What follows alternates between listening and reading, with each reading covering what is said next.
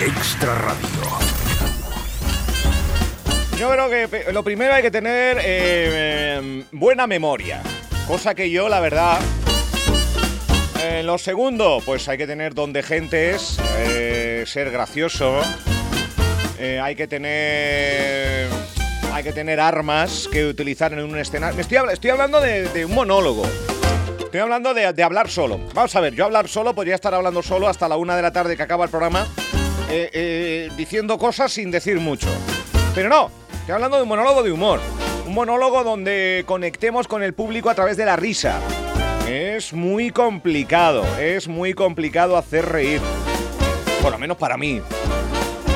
Pero vamos a hablar de ese concurso de monólogos que va a tener lugar este sábado. Eh, como digo, dentro de la fiesta de la primavera, el Festival de la Primavera, que ya arrancará a las 11 de la mañana en Los Pozos, con distintas actividades, principalmente para los más jóvenes. Pero que a las 6 de la tarde va a tener yo creo que un momento muy divertido en esa rodonal en la playa de los Pozos con el concurso de monólogos. Ha habido, un montón de inscritos. Eh, se han superado todas las expectativas y esto da buena cuenta de que posiblemente haya un spin-off, ¿eh? Eh, un concurso de monólogos que salga precisamente del Festival de la Primavera y se convierta en sí mismo en una cita anual dentro del calendario de Puerto del Rosario. Esto lo digo yo, esto lo avanzo yo, pero el primer concurso va a tener 10 finalistas, 10 personas que se subirán al escenario, que estarán evaluadas por un jurado y que estará como maestro de ceremonias pues un hombre que efectivamente dentro de sus múltiples facetas también se dedica a esto de los monólogos. Juan Antonio Cabrera, buenos días. buenos días Álvaro, buenos días Radio Insular, buenos días a toda Fuerteventura, qué maravilla. Estoy encantado porque la verdad es que hacía tiempo que no tenía yo entre manos un concurso de monólogos y este tiene muy, muy, muy, muy buena pinta. ¿eh? Oye, eh, vamos a ver, eh, tú que te mueves en estas, en estas lindes, primer concurso de monólogos, por lo menos que sepamos de manera oficial aquí en la capital, en la capital majorera, me decías, oye, lo del premio de mil euros es espectacular. Hombre, eh, tal y como está la vida, yo creo que, fíjate tú, que yo recuerdo algunos concursos que organizábamos por aquí, por, por otras islas y tal, y realmente nosotros teníamos el máximo premio que se dio, creo recordar que fueron eh, 500 euros, o sea, ah. y aquí estamos hablando de que con el tiempo que ha pasado se está doblando, son mil euros que yo estoy pensando, a lo mejor Álvaro, que en vez de presentarlo yo podría concursar también, así como de forro, ¿sabes? Como que, sin que nadie se dé cuenta que soy yo o algo así, ¿no? Eh, me, transformo, me maquillo, me pongo una peluca o algo, no sé. Como estás haciendo con Celia Cruz, ¿no? Un poquito. Ay, Celia Cruz, qué alegría me ha dado Celia Cruz, no te lo puedes imaginar, de verdad que estoy tan feliz.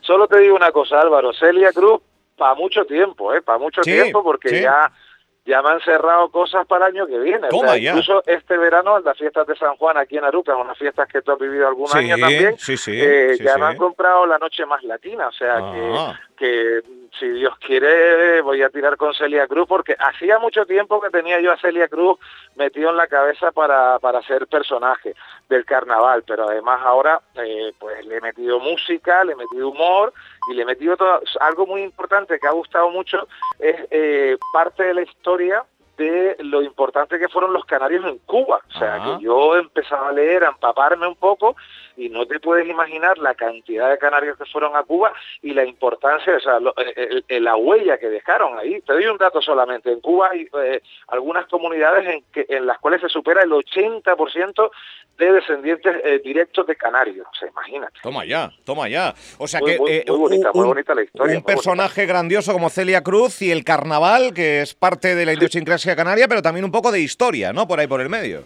Sí, sí, sí. Qué bueno, qué bueno. la verdad es que estoy, todo lo que leo, todo lo que cae en mis manos, date cuenta que he estado como cinco meses preparándome todo este show y me he empapado de, de, todo lo que es la vida de Celia, que ya es apasionante de por sí, pero claro, he empezado a indagar, fíjate tú, los famosos indianos de La Palma, pues muchos de esos indianos llegaban de Cuba directamente, fueron sobre todo a trabajar en el tabaco, eh, pero bueno, para allá fueron carpinteros, pintores, artistas, electricistas, todo, todo lo que, todo lo que demandaba en ese momento la isla de Cuba. Entonces, realmente, eh, si tú le preguntas en cualquier reunión en la que se superen pues tantas personas, oye, ¿alguno de ustedes, su abuelo, su bisabuelo, su tatarabuelo fue a Cuba? Pues mm, en el show lo hago esa pregunta y se levantan tres, cuatro, cinco manos, ¿no? o sea, que, es muy bonito, una historia muy bonita.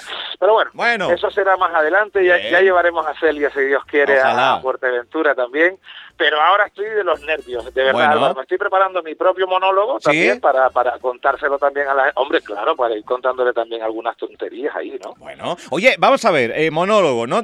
Vamos a ver, esto decía yo lo de buena memoria, decía yo lo de tener recursos, decía yo que uno va con una historia preparada, pero el público también a veces con sus, eh, con su, eh, bueno pues cómo reacciona, uno tira por un lado, tira por el otro. Es que a mí me parece un salir al escenario sin red que hay que, que, hay que aplaudir, ¿eh?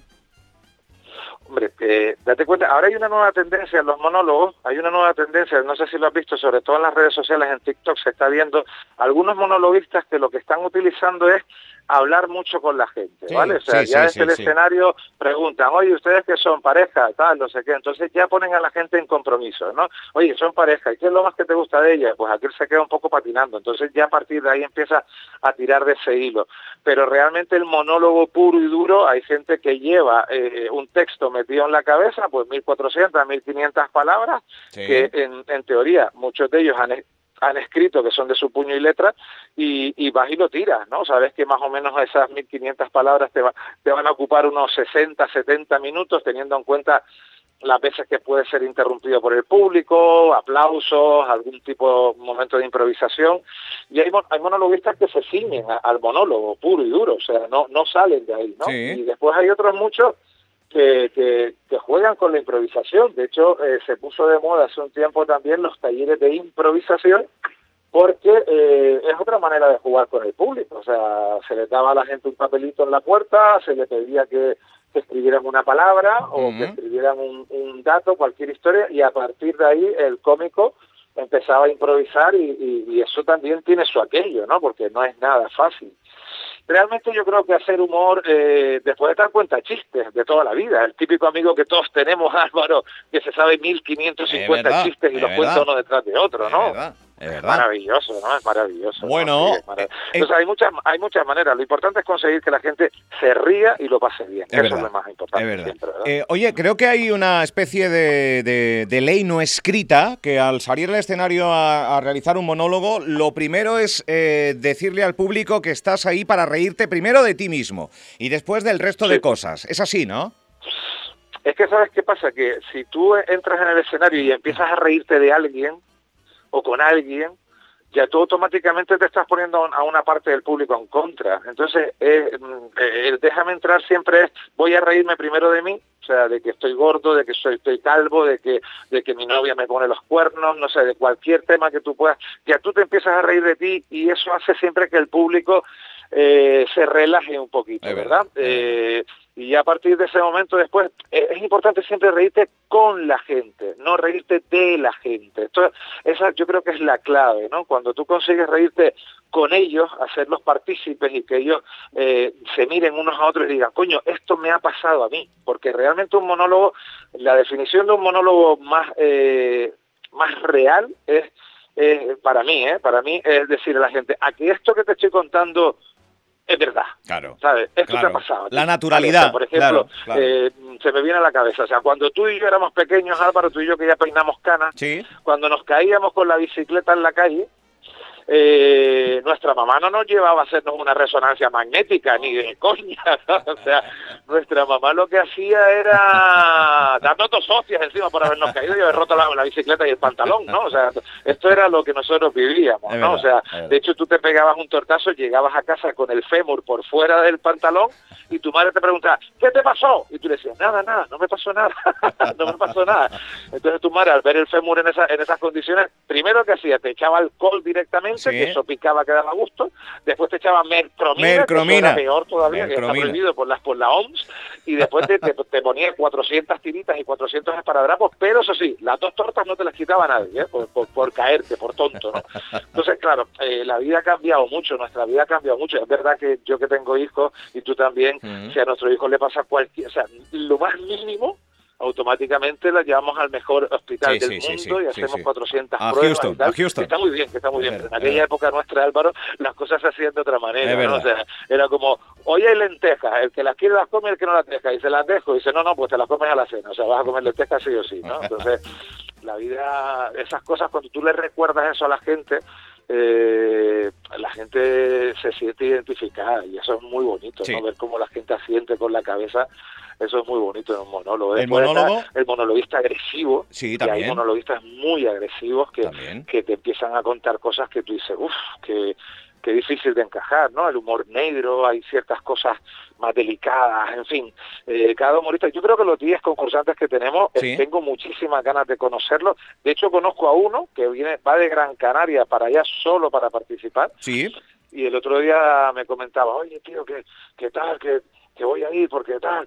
Y, lo que tú decías, ¿no? Salir a un escenario, eh, tener un público enfrente, eh, eh, aquello, ¿no? Hay que tenerlo muy claro y hay que, hay que tener hay que tener en la cabeza muy muy muy muy nítido todo lo que vas a contar. Y muchas veces, eh, bueno, pues uno eh, actúa para la familia, actúa para en, en, una celebración casi siempre dentro del marco familiar, pero para muchos de los que van a participar, para la inmensa mayoría, va a ser la primera vez que se enfrenten a un público, por decirlo, desconocido. O sea que va a haber una primera vez que espero eh, sirva de, aliciente y sirva de, pues no sé, de estímulo para, para seguir en esta bonita profesión que no es otra que, que hacer reír a los demás. Me parece una profesión fantástica. O sea... yo creo que primero las primeras veces nunca se olvidan, eso es algo fantástico, sea de, la manera que sea. También es verdad que, como bien dices, muchos somos eh, hemos empezado siendo el gracioso de la clase o, el gracioso del grupo de amigos o el gracioso en la familia y tal pero este salto cuando ya te enfrentas eh, a, mí la palabra enfrentar no me gusta en este caso. Cuando compartes en este caso con un público eh, lo que tú llevas dentro ese arte que tú llevas dentro teniendo en cuenta también que a todo el mundo no le hace gracia las mismas cosas. Esto es muy muy importante. O sea yo he tenido mm, he tenido actuaciones en las que por ejemplo he visto una pareja en la que él se ríe y ella no se ríe, ¿no? Entonces ahí se crea se crea un momento incómodo, ¿no? Porque ella lo mira como diciendo, ¿por qué pero, ¿de qué te ríes tú? No tiene gracia ninguna. Todos conocemos cómicos que a ti te caen bien y, a, tu pareja no les hacen ninguna gracia, ¿no? Entonces dices tú, Claro, eso, esos son momentos en los cuales realmente tú tienes que, que tirar para adelante, ¿no? Con lo que tú tienes. Oye, yo voy a defender mi texto, voy a defender lo que yo vengo a traer y oye, eh, no le vas a te imaginas que le gustaras a todo el mundo, o sea, eso no le pasa a nadie, a nadie le gusta a todo el mundo, o sea, a nadie. O sea, yo, todos tenemos muchísimos casos en nuestra retina que decimos, joder, qué bueno era ese tío, y al lado tu pareja, pues sí, sí, es un, si es una hortera, si no me gusta nada lo que hace, no me gusta como... Entonces, claro, eh, eh, es un momento, hacer reír, una vez me leí algo que, que me gustó mucho y es que es más fácil hacer llorar que hacer reír. Es verdad. Es verdad. Y, y, y, aunque parezca una, aunque parezca mentira, es real. O sea, yo te pego una patada en la rodilla y verás cómo te salto las lágrimas, ¿te imaginas? No, hombre, quiero decir, o sea, tú, tú, cuentas una historia muy triste, muy triste, muy triste y tus sentimientos al final se ponen ahí, pero, pero hacer reír eh, no es tan fácil, ¿eh? No te creas. Es verdad, que se lo digan al gran desaparecido Manolo Vieira, eh, que nos ha hecho reír a, generaciones y generaciones que nos dejaba recientemente y que, y que ah. bueno, que, que, también ha podido servir de estímulo para, para muchos que que, les apetecía seguir por esa por esa línea del humor, ¿no? Ha sido un referente. Muchísimo, muchísimo. Eh, yo cuando fuimos al tanatorio fue así, fue unos días complicadísimos.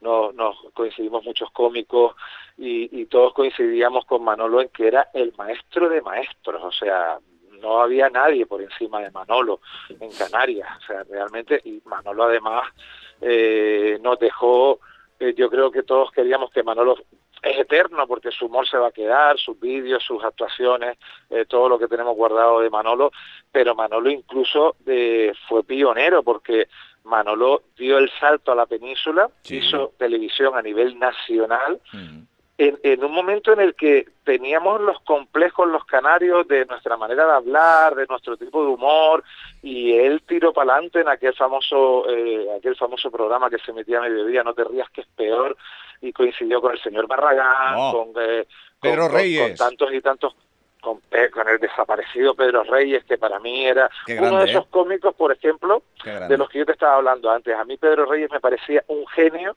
y yo conocía a mucha gente que no entendía el humor eh, de Pedro. Un poco el absurdo, el absurdo, ¿no? Un poco el... Sí, sí, sí. Sí, sí, sí, sí, sí, sí, eso de reírte de, de cosas que tú decías, joder, vaya pedrada que tiene este hombre que me está contando una batalla que yo sé que es imposible, pero me estoy descojonando, ¿sabes? Porque realmente te contaba, hay una muy buena que abría el váter y se encontraba un sapo en un globo dentro del váter, o sea, esa, esa es mítica de Pedro Reyes, ¿no? O sea, no sé, eh, el humor es tan, tan personal y tan eh, tan complicado a veces de entender, ¿no? Manolo tenía algo estupendo y es que Manolo conectaba prácticamente con todo el mundo. Las mm. historias de Manolo eran historias, historias muy cotidianas, historias de andar por casa mm, y sobre todo yo creo que algo que, nos pasa a los cómicos eh, es que siempre estás mirando cosas, siempre estás escuchando lo que está alrededor tuyo, porque de cualquier historia se puede sacar se puede sacar un chiste, ¿no? O sea, quiero decir, eh, yo voy en la guagua, por ejemplo, y siempre voy con la oreja pendiente porque estás escuchando a aquella señora que está contando una batalla por teléfono o el otro que está contando una película al otro, o sea, y, el canario tiene un sentido del humor yo creo que bastante, bueno, tú que llevas aquí muchos años ya lo, ya, ya, ya más o menos nos has cogido el sí. ¿no? Que tenemos, ¿no? De, siempre estamos ahí buscándole la vuelta a todo, ¿no? Para, para sacar una sonrisa. Esto es, importante, ¿no? Bueno, qué, qué maravilla eh, que Fuerteventura se estrene también, eh, al igual que otras islas, en dar oportunidad a todos aquellos noveles dentro del mundo del monólogo, dentro del mundo, al fin y al cabo, de la interpretación. Uno solo encima de un escenario intentando eh, sacar una sonrisa al público. primer concurso de monólogos, mil euros, este próximo sábado, conducido como maestro de ceremonias y como miembro del jurado, uno de los grandes compañero Juan Antonio Cabrera. Gracias por estar con nosotros unos minutos y que este sábado nos reímos en Puerto del Rosario.